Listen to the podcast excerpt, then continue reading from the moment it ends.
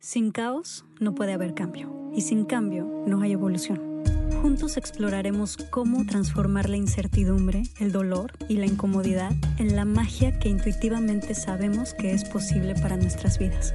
Yo soy Aislinn Derbez y creo que los mejores regalos que puedes darte son espacios para conectarte, sentir y reflexionar. Espero que este sea uno de ellos.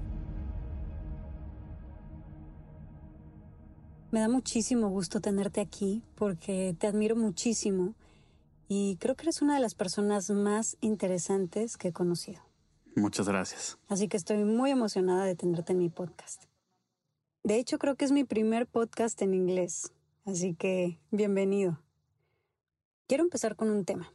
Siempre hablas del amor de una forma muy diferente, así que me gustaría saber cuál es tu mejor forma de definirlo. Creo que amor es un término con mucho peso, ¿sabes? En inglés, cuando decimos que amamos, solo tenemos una frase.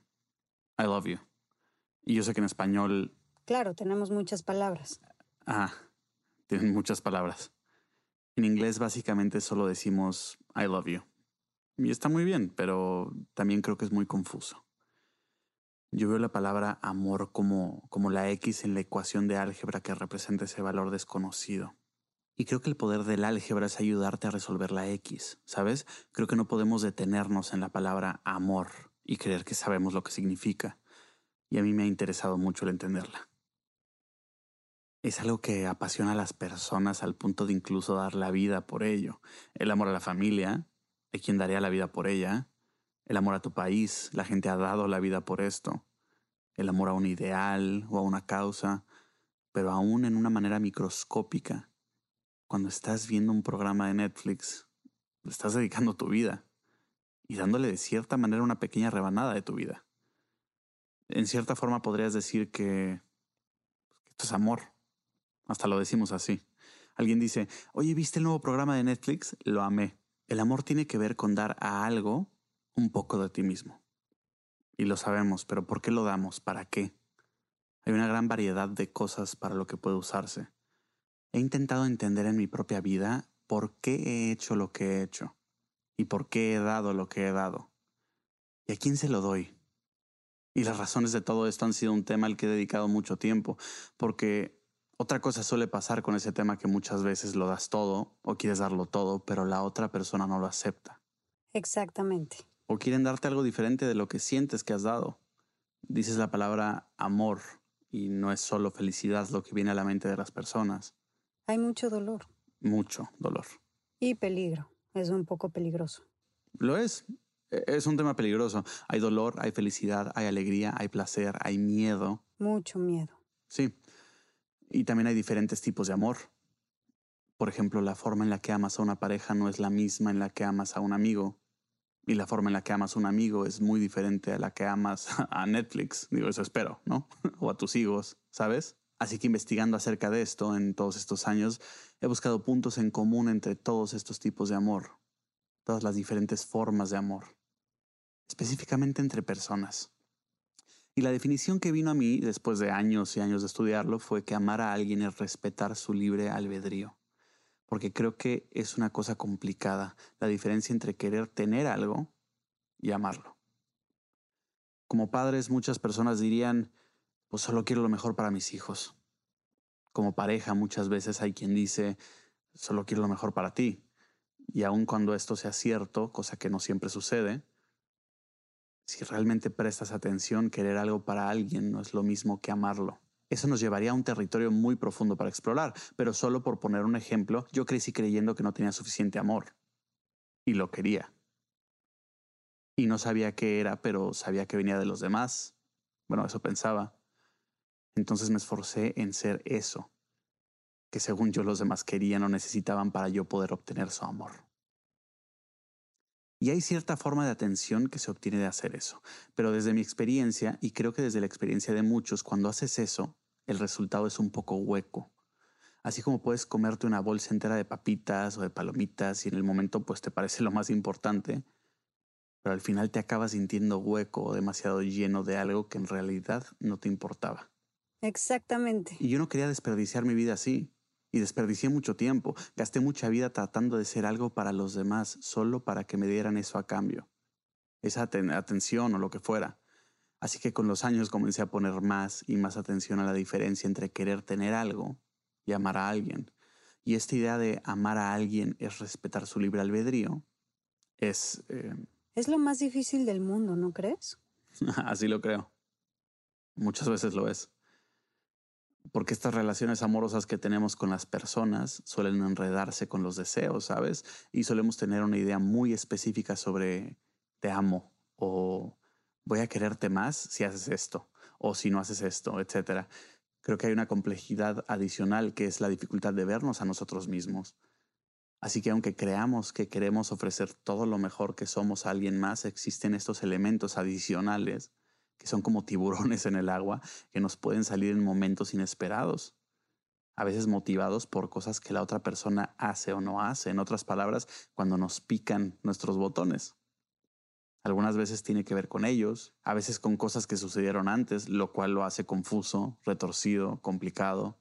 A mí lo que sigue dándome claridad es volver al concepto de que lo más importante en el mundo es el libre albedrío, porque si no hay libre albedrío, entonces ¿qué importa lo que hacemos aquí? Bien podríamos ser robots. Bien podríamos ser actores en una obra de teatro, recitando las líneas que alguien más escribió. Y sé que científicamente existe el debate de si existe o no el libre albedrío. Pero aunque muchas de nuestras acciones se basan en patrones en rutinas, y mucho es genético o ambiental, yo sí creo firmemente que existe el libre albedrío. Yo no creo que lo usemos todo el tiempo, pero sé que está ahí que el libre albedrío es lo más poderoso e importante del universo. Y creemos que el amor es lo más poderoso e importante, pero el libre albedrío puede usarse para negar el amor o para elegir un amor diferente. Wow, totalmente. Así que en ese sentido, el libre albedrío es lo más poderoso del amor. Y podría decirse que la posibilidad de elegir es en sí misma una muy elevada forma de amor. Así que para mí el amor y el libre albedrío están íntimamente ligados. Si esto fuera cierto, la conclusión a la que llegué es que la forma más elevada de amor que puede darse a alguien es el respeto a su libre albedrío y el poner atención al límite donde mis deseos y mis intereses en esa persona podrían llegar a influir en sus elecciones y decisiones que podrían cambiar lo que originalmente deseaban hacer. Y sé, a partir de experiencias personales, habiendo pasado muchas, muchas horas dentro de relaciones muy complejas donde deseaba tanto ser amado que sacrifiqué mucho de mi libre albedrío y mucho de lo que hubiera elegido para tratar de obtener ese amor. Sé que a mucha gente le ha pasado lo mismo conmigo también, y creo que es una unidad de medida muy específica con la que observar ciertas situaciones, especialmente cuando son complejas. Pero a ver, ¿cómo crees que podamos salir de este ciclo? Porque es algo muy humano querer algo de otra persona y usarla y confundimos esto con amor. ¿Cómo rompemos ese círculo vicioso y nos damos cuenta que eso no es amor y entonces cómo podemos sentir lo que sí es en verdad el amor? Hay una película de ciencia ficción que vi alguna vez. Creo que se llama El día que la Tierra se detuvo. Y no la recomiendo. ¿Por qué? Porque no era muy buena. Pero hubo una línea que realmente me llamó la atención fue casi al final de la película. El mundo estaba casi destruido y finalmente, justo en el punto cuando el mundo estaba por acabarse, los gobiernos y demás personas se unieron para lograr una solución para salir de este enorme problema al que se enfrentan. Y el científico dice esta línea muy interesante. Eh, era, era un poquito más elocuente, pero decía algo como, la gente no cambia hasta que ha lastimado lo suficiente. Y me pareció algo tan poderoso espero de todo corazón no sea cierto, pero habiendo llegado tan profundamente en la experiencia humana, tanto en mi vida como en las de miles más, yo creo que la frase es en buena parte cierta. Que hasta que has lastimado lo suficiente, cambias. La forma más obvia de traducirlo es que realmente quieres algo de alguien más. Quieres que alguien te ame y no lo hace. Quieres que te ame de una manera en específico y no lo hacen. Entonces es algo así como, realmente quiero que me amen de esta forma y no es así. Apenas actúas así, estás infringiendo en su libre albedrío. Y si eres un ser humano común y corriente, posiblemente estás ejerciendo presión en muchas formas, conscientes e inconscientes, haciendo sentir culpable a la otra persona, teniendo un comportamiento pasivo-agresivo, traicionando, gritando.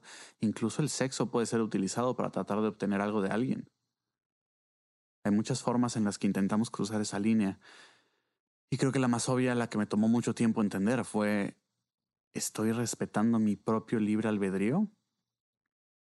Bob Dylan, por ejemplo, tiene esta frase increíble que es una de las cosas más profundas que he escuchado y dice, ¿quién eres que tengo que mentirte? Y me pegó de una forma tan profunda porque ¿quién es esa persona sentada frente a ti?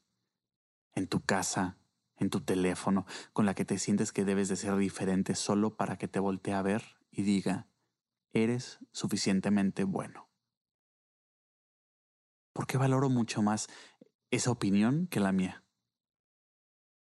Me tomó muchos, muchos años entenderlo, tan solo ver que lo estaba haciendo, y finalmente conforme me di cuenta que lo estaba haciendo, pensé en el tema del amor propio. Algo tan grande y tan difícil de entender.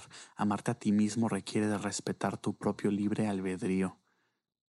Y el primer paso para eso sería comenzar por saber qué es lo que en un principio querías.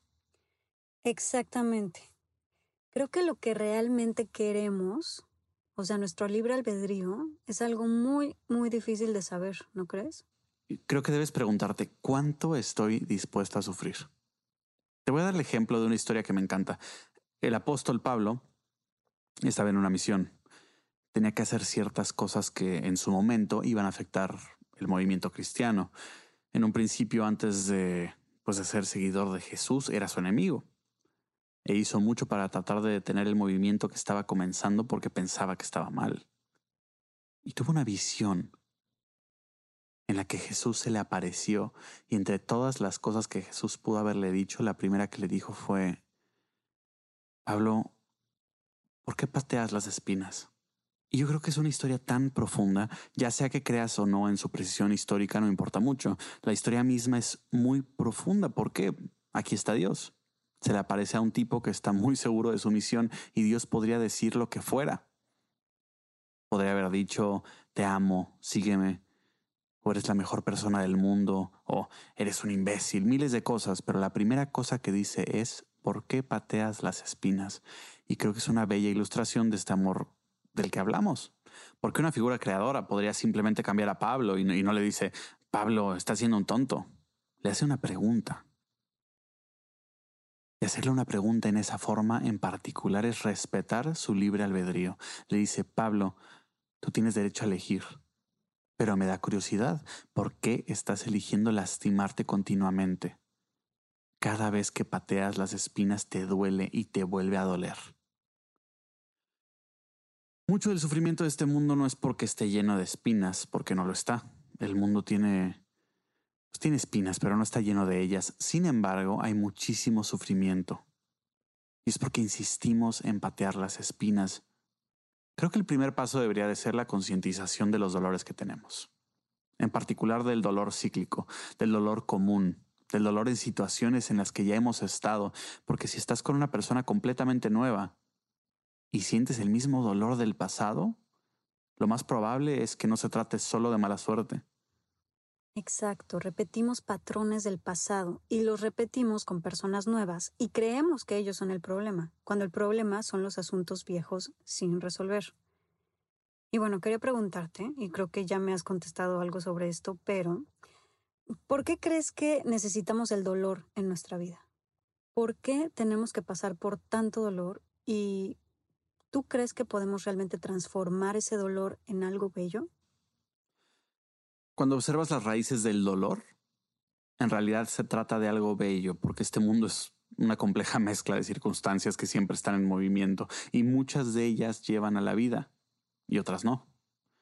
Y el dolor es básicamente este sistema de mensajería que está diseñado para atraer nuestra atención, para advertirnos cuando las cosas que hacemos no nos están conduciendo a la vida. Muchas veces usamos el sufrimiento del dolor para hacer juicio sobre nuestro propio valor, el sufrimiento por el dolor se ha vuelto algo tan adictivo por ser algo que hemos experimentado tanto, con el cual nos hemos familiarizado de tal manera que ya no nos damos cuenta y no nos beneficia. Pero cuando el dolor se usa para decirnos que las cosas deben cambiar, nos obliga a entrar en una especie de autoexploración. Es la forma más simple en la que puedo expresarlo. El dolor es una señal para sacar de nosotros el instinto creativo y concientizarnos de algo en particular. Por ejemplo, digamos que pisas una roca filosa o algo así. El dolor sube por tu pierna y te avisa, oye, acabamos de dañar el pie.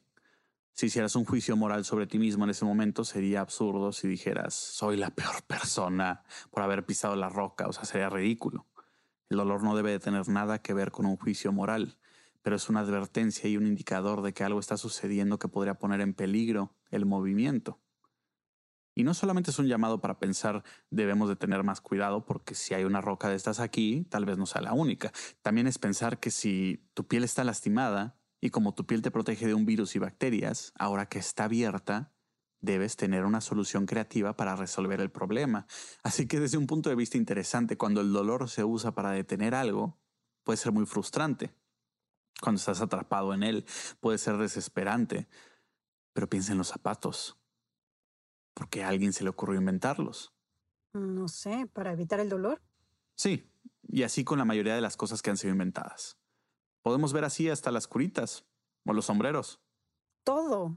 O sea, creo que todo lo que hemos creado como humanidad ha sido para evitar sentir dolor. Exactamente. Cuando ves el dolor desde esa perspectiva, es increíble.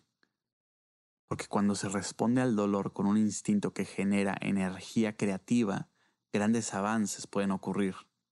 Avances que no solo solucionan ese problema en el momento, sino que lo hacen para muchos otros más en el futuro quienes ni siquiera tuvieron ese problema. Uso zapatos todo el tiempo y me encantan y, qué bueno que se inventaron, pero esto fue gracias a alguien que se lastimó el pie hace muchísimo tiempo. Es muy hermoso. Sin embargo, debo de decir que hay dos tipos de respuestas que podemos tener ante el dolor. Hay una del cerebro inferior y otra del cerebro superior. En la respuesta del cerebro inferior, el dolor puede causar una reacción de pelea o huida, que significa básicamente que cuando estás asustado o cuando siente que algo puede salir mal, tu cerebro se desplaza a ese momento de gran preocupación en el que crees que vas a morir. Y ya sea que corras lo más rápido que puedas, lejos de ahí o te enfrentas a esto con toda la fuerza para destruirlo. Así funciona el cerebro reptiliano, pelea o huida. En tiempos modernos esto funciona así. Pensemos que estás discutiendo con alguien y que no contesta nada. Solo voltea los ojos y dice, ugh no te puedes morir por ese, es, imposible. Pero todos hemos estado en situaciones donde algo así nos ha roto el corazón, como una espina gigante. Cuando esto nos sucede, hay una tendencia fuerte de entrar en modo pelea o huida. Y eso podría verse así. O te guardas el enojo y no dices nada, o contestas, ah, sí, pues eres un idiota, o alguna otra frase. Eso es pelea o huida. Es una versión moderna de pelea o huida. Y el problema con ambas es que ninguna soluciona el problema. No lo harán. Puedes evitar mayor daño. Mayor daño inmediato si haces cualquiera de estas dos cosas o podrías tal vez empeorarlo. Pero tenemos una fuerte tendencia biológica para seguir ese camino al que llaman cerebro reptiliano porque esos elementos están presentes en los reptiles. Es un sistema muy, muy antiguo y tiene sus beneficios, pero creo que lo usamos mucho más de lo que deberíamos es bueno para una situación en la que te esté persiguiendo un búfalo. Evidentemente no es un momento para usar la empatía o la conexión o cualquiera de esas cosas, pero ya no vivimos en las cavernas. Bueno, entonces, ¿en qué crees que debemos enfocarnos? Creo que en el cerebro superior, porque este tiene la capacidad de tener empatía, que significa el poder entender el punto de vista de alguien, poder conectar con ellos. Y la conexión tiene mucho que ver con entender al otro y con pensar en sugerencias, y en comunicación que les ayude a entender que su punto de vista es comprendido. Muchas veces cuando las personas están conectando dicen cosas como, claro, te entiendo, asintiendo con la cabeza, o dicen, sí, claro, yo también, yo también. Esas son dos de las palabras que más se dicen cuando la gente conecta, lo que denota que conectar tiene mucho que ver con el entendimiento compartido, con una visión del mundo compartida y en una dinámica de relación. Especialmente si quieres lograr una solución creativa, debes investigar. Debes concientizarte sobre la otra persona y su punto de vista, concientizarte de, de, ti mismo y de tu punto de vista, para tener todas las cartas sobre la mesa. Y después deberías de pensar en las nuevas interacciones entre ellos, las nuevas conversaciones entre esas piezas, y probablemente inventar algo nuevo. Y cuando resuelves una discusión de forma que ambas personas se sientan mejor, habrás inventado algo, como los zapatos. Porque hubo un dolor fuerte y en vez de huir o pelear con ello, optaste por otro camino, la función del cerebro superior, usar la creatividad. Pero como mencioné, la creatividad requiere de la concientización. Mira, yo creo que hay tres fases que prevalecen en todo cambio. He estudiado el cambio por mucho tiempo. La primera es concientización. La segunda es relación y la tercera es poder. Concientización significa que entiendes los elementos en juego. Relación significa que estás explorando diferentes niveles de interacción con estos elementos hasta que encuentres uno que sea benéfico. Y apenas lo encuentras, se convierte en poder. Para cuando llegas a la fase de poder es básicamente porque ya pudiste cambiar la situación de una forma benéfica. Así que si usamos el ejemplo de este cavernícola que se lastimó el pie, tienes que pensar que en algún punto tal vez ni siquiera entendió que fue una roca lo que lo lastimó. Tal vez creyó que fue un espíritu maligno, un cocodrilo o algo así.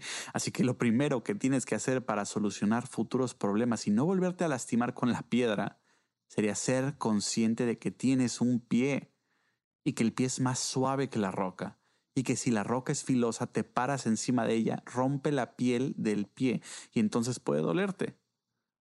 Eso es solamente concientizar. Lo siguiente que tendrías que hacer es preguntarte ¿Qué puedo encontrar para evitar que esto suceda? Tal vez pueda encontrar algo en el mundo que sea más grueso que mi piel, pero lo suficientemente suave tal vez para que mis pies sigan siendo útiles. Y así comienza la relación con elementos para solucionar el problema. Al principio, tal vez la persona coloca una piedra bajo su pie y eso soluciona el problema de la roca filosa, pero es demasiado pesada, inflexible, así que la persona usa madera, pero le astilla lo cual causa un problema nuevo. Y después la persona encuentra eh, la piel animal o algo por el estilo, que es suficientemente suave para que el pie se mantenga flexible, pero impide que las rocas lo traspasen. Eso es poder.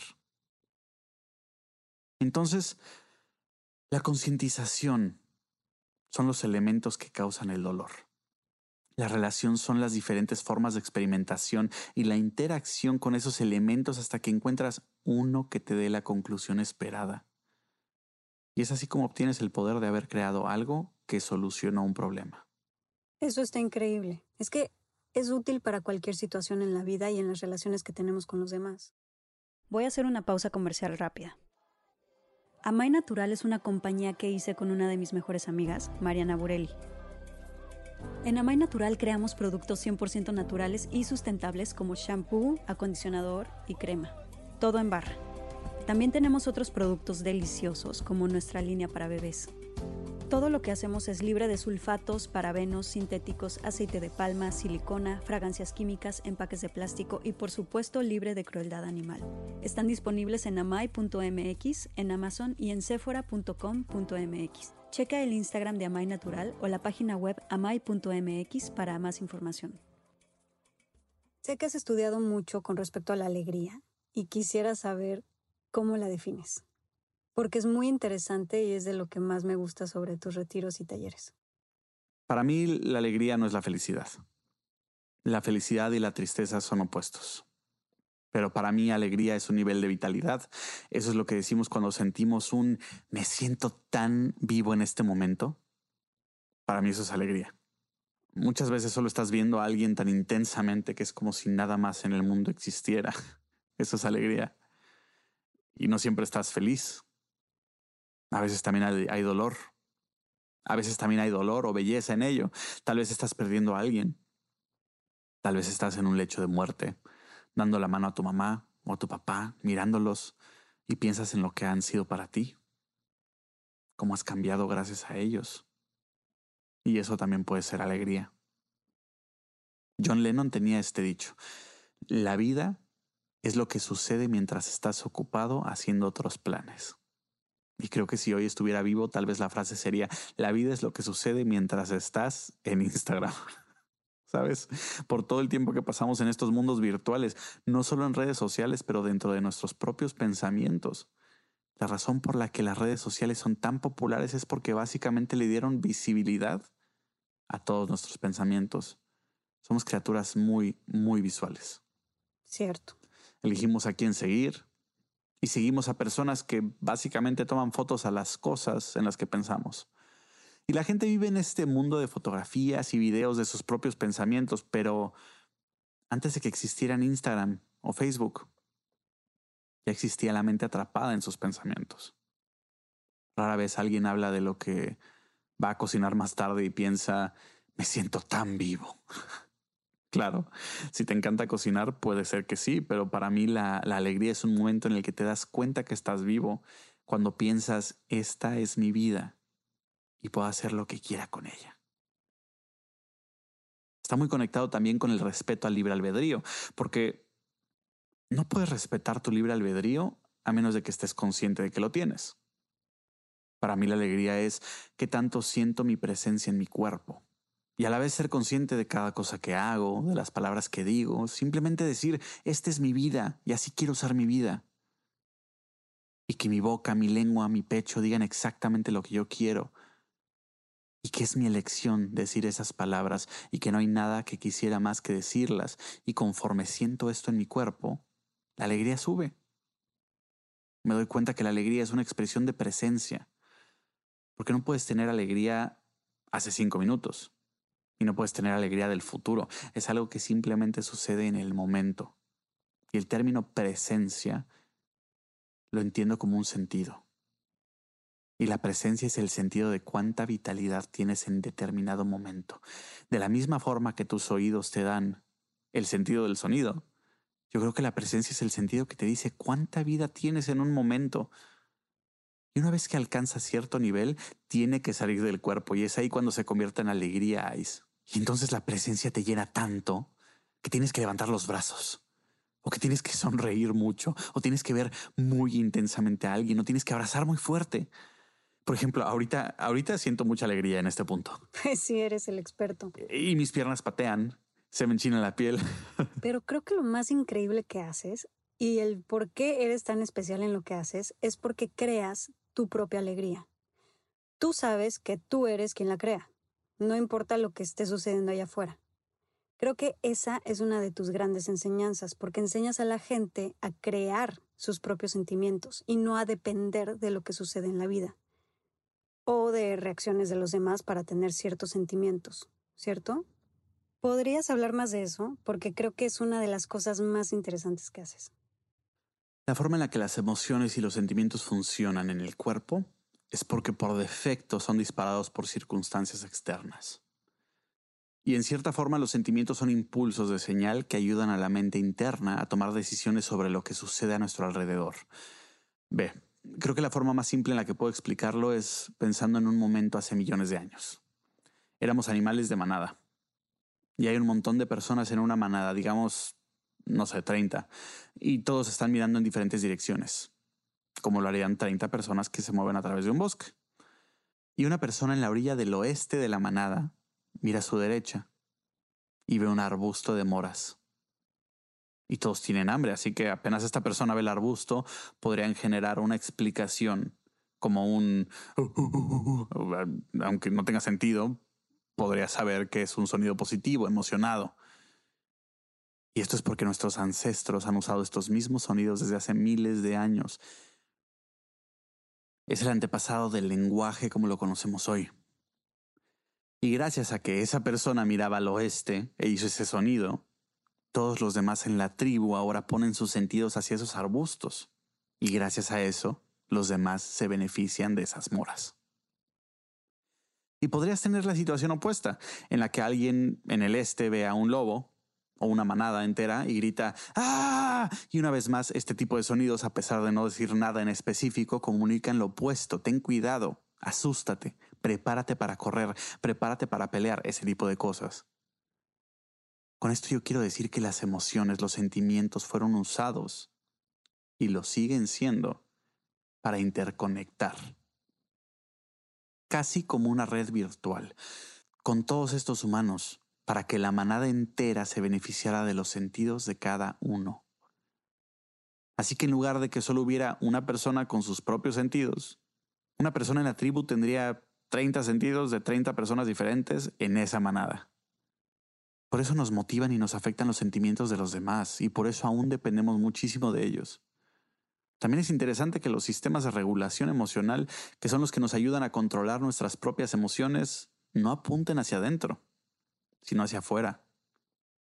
Un ejemplo es que siempre es más fácil alegrar a, a, un amigo que a uno mismo. La razón de esto se debe a que vivimos en manada por tanto tiempo que nunca necesitamos aprender a regular nuestras propias emociones en privado. Hay tanta gente que lo hacía por nosotros. Era posiblemente más eficiente que alguien lo hiciera por nosotros aunque a los niños los criaron de forma muy, muy diferente, porque a veces ni siquiera se sabía quién era la madre o el padre, todos corrían por todos lados, había 10 madres, 5 padres, y había mucho más cercanía de la que existe en las culturas actuales.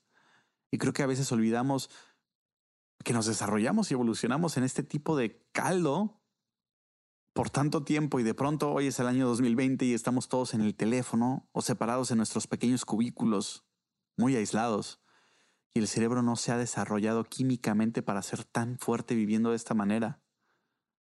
Pero puede aprenderse. Y la forma de comenzar a liberarte de esa dependencia de los demás o de disparar tus propias emociones es comenzando a construir concientización, relación y poder con tu propia mente. Porque sorprendentemente, y esto debe de ser una de las cosas más increíbles de los humanos, es que es posible tener una relación con uno mismo o hacer amistad con uno mismo de hecho, varias amistades con uno mismo, de forma muy parecida como lo hacemos con otros externamente, y eso en realidad es arte. Porque cuando piensas en alguien que escribe un libro, por ejemplo, está creando todos estos personajes solamente de su imaginación, y sin embargo hay relaciones entre los personajes del libro, a veces complejas, y en los mejores libros ríes o lloras mientras lees las historias. Hay una frase famosa de Mark Twain que dice, si no hay sorpresa en el escritor, no hay sorpresa en el lector. Lo que dice básicamente que para obtener emoción de los lectores, tendrían que haber estado primero en la creación del trabajo mismo. Y lo que notas en los autores es que han logrado regular sus propias emociones contando historias entre estos personajes de ficción que crearon en su mente. Y este es un, ejemplo muy concreto, pero el que sea posible muestra que sí se puede hacer ese trabajo internamente. Y yo creo firmemente que la religión, cuando ha ayudado a las personas, es porque ha hecho algo muy similar, creando estas historias con todos esos personajes.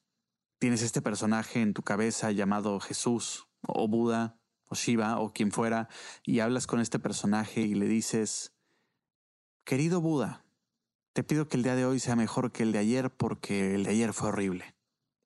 Y en tu mente sientes la presencia de Buda y contestarte y decirte te amo, hijo mío, o cualquier otra cosa. Y estás teniendo una relación muy linda contigo mismo. Exactamente. Lo que, es que lo que dices es increíble porque pasa a través de nuestra imaginación. Me gustaría hablar un poco más de eso, porque te he escuchado hablar de imaginación y realmente me impresiona mucho. Muchos creen que la imaginación es algo tonto, que no vale la pena o que no existe. Así que cuéntame un poco más de eso. Si regresamos a la historia del cavernícola que se lastimó el pie, Pensar siquiera en que existe la posibilidad de no volver a lastimarse sin dejar de ir al mismo lugar requiere cierta imaginación. Requiere la capacidad de concebir una realidad diferente a aquella en la que estás. De hecho, esto es una forma muy avanzada de conocimiento, porque un animal con cerebro más simple nunca volvería a ese lugar en específico, lo ignoraría. Es de lo que hablábamos antes, el cerebro reptiliano y su pelea o huida. ¿Voy a alejarme de la situación o destruirla? Esta tercera forma de creatividad requiere de imaginación, y la imaginación, en cierta forma, es la personificación de la divinidad femenina, de las posibilidades infinitas, esa oscuridad infinita, lo que puede ser, lo que podría ser, las posibilidades. Pero no puedes hacer nada sin antes tomar una forma. Esa forma es la energía masculina. Antes de experimentar tendrías que haber concebido la idea de que hay una posibilidad de hacer algo. Y de eso se trata la imaginación. Es esta impresionante capacidad del ser humano de acceder a la energía divina femenina para pensar en una realidad que no tenga que ver con la actual. Y más que ser algo tonto en lo que no tendríamos que pensar demasiado, Todo en la vida comienza con lo femenino porque tiene que haber un vientre vacío donde gestarse primero. Lo mismo vale, por ejemplo, para una pintura. No puede haber una pintura si no hay un lienzo en blanco antes. Eso va primero. No puedes tomar una gran foto si antes no tuviste una tarjeta de memoria vacía. No puedes formar un humano sin un útero vacío. El vacío siempre es lo primero. Qué importante. Lo es. Y la imaginación es ese vacío. Desde un punto de vista racional, desde un punto de vista masculino, podrías ver un lienzo en blanco y decir, ah, esto nunca ha tenido nada encima, no tiene valor. Y yo llamo a esa versión el historiador. El historiador te dice, tenemos pruebas de que nunca ha habido nada aquí. Esto no tiene valor. Hemos tomado video de esto desde hace 20 años y en ningún punto ha tenido nada. Su valor es cero dólares. Y por otro lado tienes al político, que mira el lienzo en blanco y lo mide y dice, no hay nada ahí. Tengo una lupa y no hay nada. Su valor es cero. Y luego tienes al artista o el creativo que ven el lienzo en blanco y dicen, Dios mío, esto es impresionante. Entonces, ¿quién tiene la razón? Los tres la tienen. Solo depende de cuál de estas perspectivas quieras tomar. El artista ve el vacío y se emociona de lo que podría ser en el futuro. Ese es el papel de la imaginación. La mayoría de las personas se quedan en el historiador, pensando en el pasado, diciendo, por ejemplo, fulanito nunca me quiso, fulanito jamás me ha sabido querer en todos estos años, nunca me va a querer como yo quiero. O podrías actuar desde el político y ver que fulanito en este momento te está haciendo una cara y te dice, tu espagueti quedó horrible, María. Y podrías decir, fulanito está siendo un imbécil. Y decirle, fulanito eres un imbécil. Pero el artista podría voltear a verlo exactamente como es y no ver lo que está sucediendo tal cual. Un artista podría ver lo que podría ser en el futuro, lo que podría ser en el siguiente minuto lo que hubiera sido si lo hubieran amado cuando era niño, lo que podría ser si lo amaran en este momento, lo que podría ser si le aventaras un plátano en la cara. Hay millón de posibilidades en la imaginación siempre, pero todas son muy distintas de lo que ves desde las primeras dos perspectivas. Porque en la primera como historiador estás catalogando todas las cosas que fulanito ha hecho antes y en la segunda estás catalogando lo que fulanito está haciendo en este momento y en la tercera ni siquiera estás pensando en lo que fulanito ha hecho o lo que hace. Estás en tu mente imaginando lo que podría ser distinto a lo que está ahí. Esa es una relación con uno mismo. Y lleva a interacciones potenciales que están en otra escala completamente diferente a las primeras dos. La primera es pelea y huida, en cierta forma. Es la historia que va a repetirse una y otra vez, mientras no se introduzcan nuevos elementos, claro. Los nuevos elementos vienen de la imaginación, que es lo divino femenino. Muchas veces nos quedamos atrapados en el pasado o en el presente y no traemos la imaginación a la mesa. ¿Y por qué crees que esté tan subestimada? La imaginación suele ser subestimada por un par de razones. La primera, porque la imaginación por sí misma no puede ayudarte. Tiene que personificarse de alguna forma. Y tendemos a valorar lo que se ha personificado por encima de lo que podría personificarse por dos razones. Una, porque nuestros sentidos apuntan hacia afuera como nuestros sentidos primarios, la vista, el oído, etc., tendemos a sobrevalorar el mundo exterior y el mundo como es en el momento porque nuestros sentidos constantemente alimentan nuestro cerebro con la información que obtienen. Y dos, porque una fruta real te alimenta, pero una fruta imaginaria no. Tiene que haber un salto de algo que ha sido imaginado a algo personificado, y parte del problema con eso es que no es cosa fácil. Por ejemplo, Thomas Edison quien inventó el foco, tuvo la idea de que esto funcionara, pero no sabía cómo, y literalmente probó con miles de combinaciones de metales para encontrar la mezcla de tungsteno que terminó por convertirse en el foco. Volviendo a la roca y al momento en el que lastimamos el pie, básicamente probó miles de zapatos para encontrar el foco. Y muchas veces, especialmente con los grandes descubrimientos, requiere muchos intentos. Y muchas veces, especialmente con los grandes descubrimientos, requiere de muchos intentos. Si tomo a una persona común y corriente y le doy una tarea y le digo, es muy importante que hagas esto, tal vez intente tres cosas distintas, o si fueran muy valientes, hasta cinco, pero después de esas cinco diría, oye, ya intenté esto, No soy el tipo de persona que pueda hacer este zapato.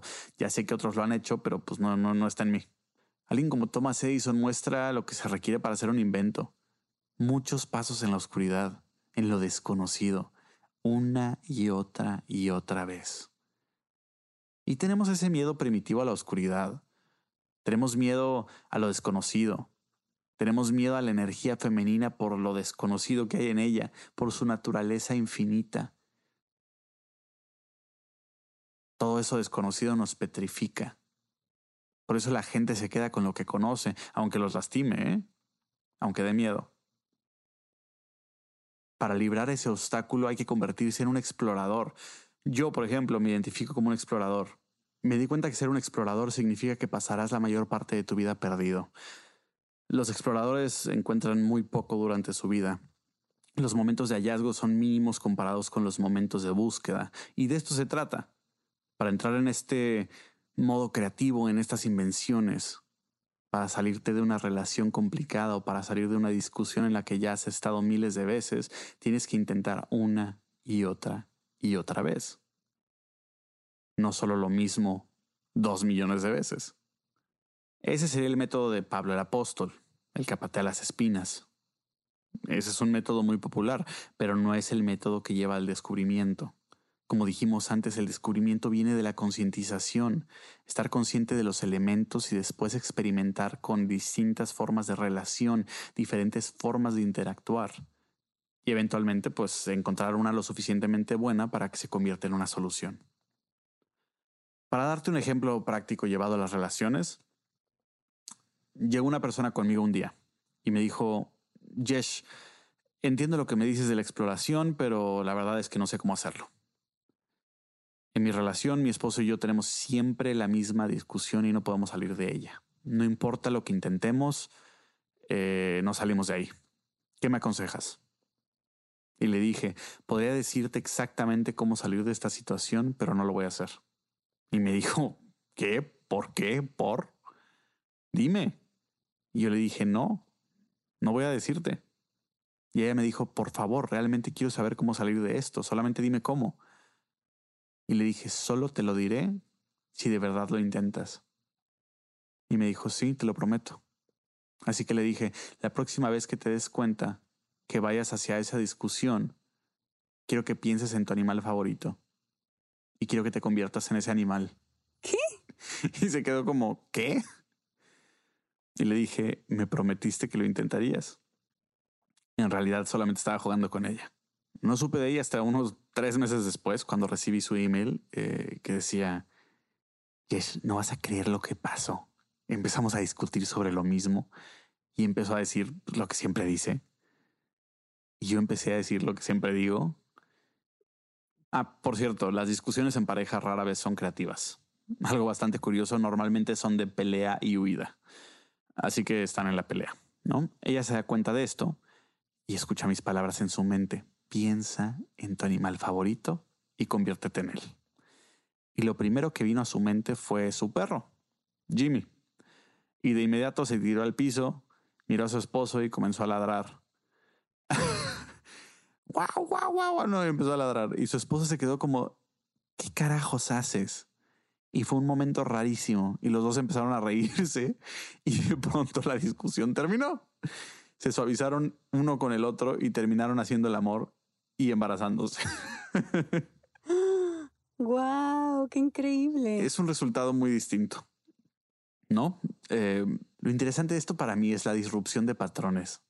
Explorar no significa viajar en un bote a miles de kilómetros de tierra firme. Explorar significa que donde sea que hayas pintado una línea, vayas unos centímetros más allá. Y apenas estés en nuevo territorio, apenas intentes hacer algo que nunca habías hecho, ya estás explorando. Es tan simple como que cuando estés en una discusión, cuando estés en una situación donde sientas que el dolor vuelve, especialmente un dolor familiar, intentes algo distinto. Si quieres ser menos extremo que ese ejemplo, te sugeriría acordar con tu pareja que la próxima vez que discutan deberán hacerlo subidos arriba de la mesa porque pelear subidos sobre la mesa es raro. Normalmente no lo harías. Y gracias a esa pequeña diferencia discutirás de una forma distinta.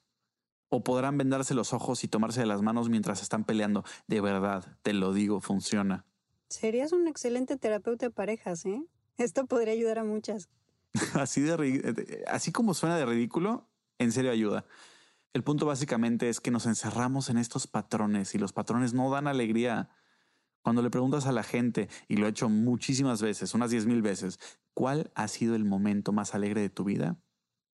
Siempre responden cosas como, ay, cuando nos fuimos de viaje a Bali, o una vez que escalamos esa montaña cerca de la casa, nunca lo habíamos hecho, siempre habíamos querido, y subimos ahí en mi cumpleaños 39 y mi esposo me regaló dos perros o lo que sea.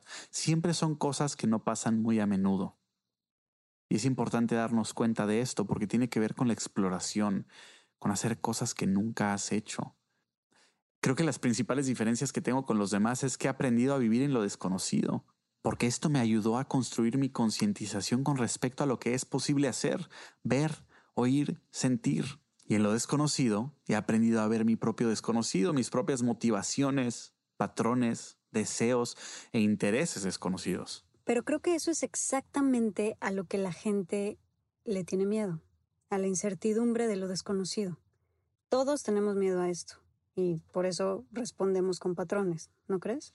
Absolutamente. Es interesante no solo no tenerle miedo, sino disfrutar lo desconocido, la incertidumbre.